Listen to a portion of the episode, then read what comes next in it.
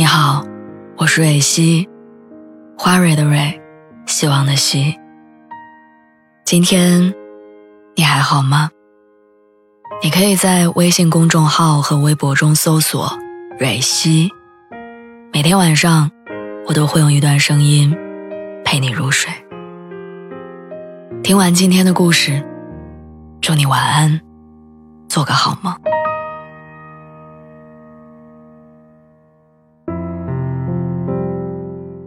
一直都记得韩剧《请回答一九八八》里，一向开朗活泼的甄嬛爸爸，一到生日就会变得闷闷不乐。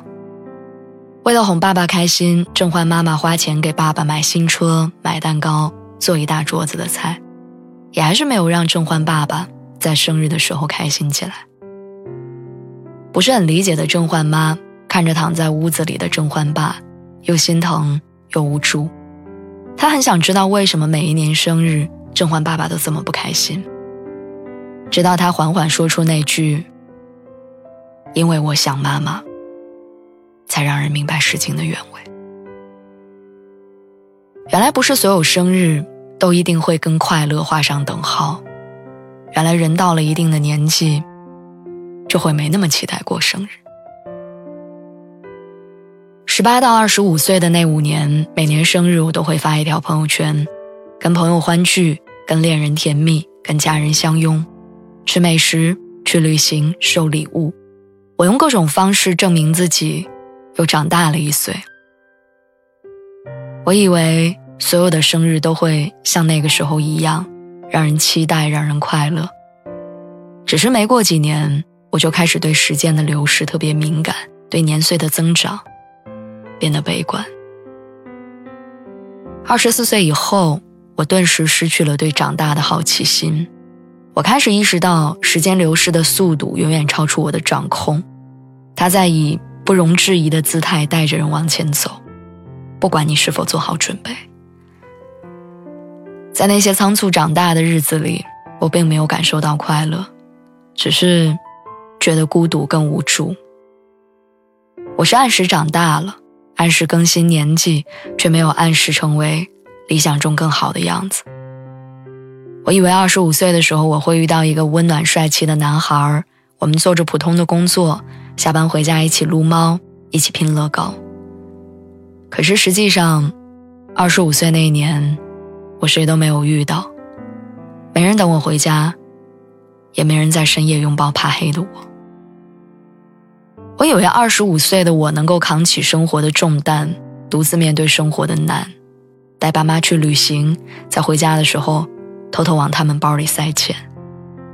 但实际上，我还是没有多余的存款，一点点意外就会让我的生活捉襟见肘。我以为二十五岁的我会像电视剧里的姑娘们一样，穿精致合身的套装，踩着高跟鞋，提着手提包，优雅自如地穿梭在高楼大厦里。但真实的生活是。我经常不化妆就出门，经常加班到顾不上吃晚饭。几十块钱的帆布包里，装着我工作用的所有东西。长大这件事儿本身是没有感情色彩的，为它附上颜色的，是我们。人们能在生日的时候感到快乐，是因为找到了长大的意义；而像我一样不爱过生日的人，也是因为。不愿意面对不理想的自己。我本来应该对生活更加游刃有余的，我本来应该拥有跟这个年龄适配的成熟跟能力，但是我却没有。直到有一天，多年未见的高中好友来北京出差，我邀请他到家里做客，他在我家走走停停，说了一句：“你真厉害，能一个人在这么大的城市站稳脚跟。”我很羡慕你，每年能去那么多不同的地方出差，见世面。我突然意识到，也许长大的形式不仅仅只有成家立业、工作体面，还有很多穿插在时间缝隙里的人生体会。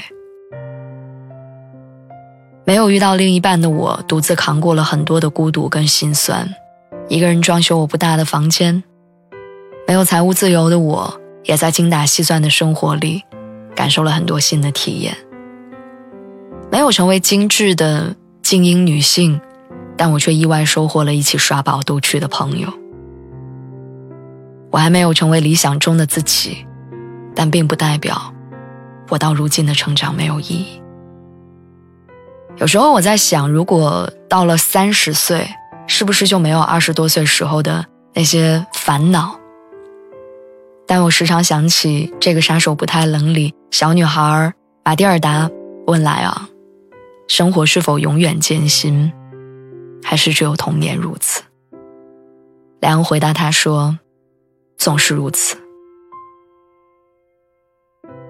或许你也像我一样，到了一个尴尬的年纪，时常为未来而发愁，跟大众所定义的成功人生相差甚远。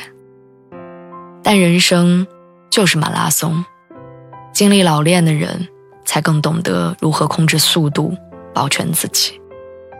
岁月会赋予我们更加从容的步伐和更淡定的心态，那就调整状态。后来居上，成长不是一瞬间的事儿，也不是某个时间节点，它就会结束。所以你要相信，我们还有好多时间可以认识自己，改变现状。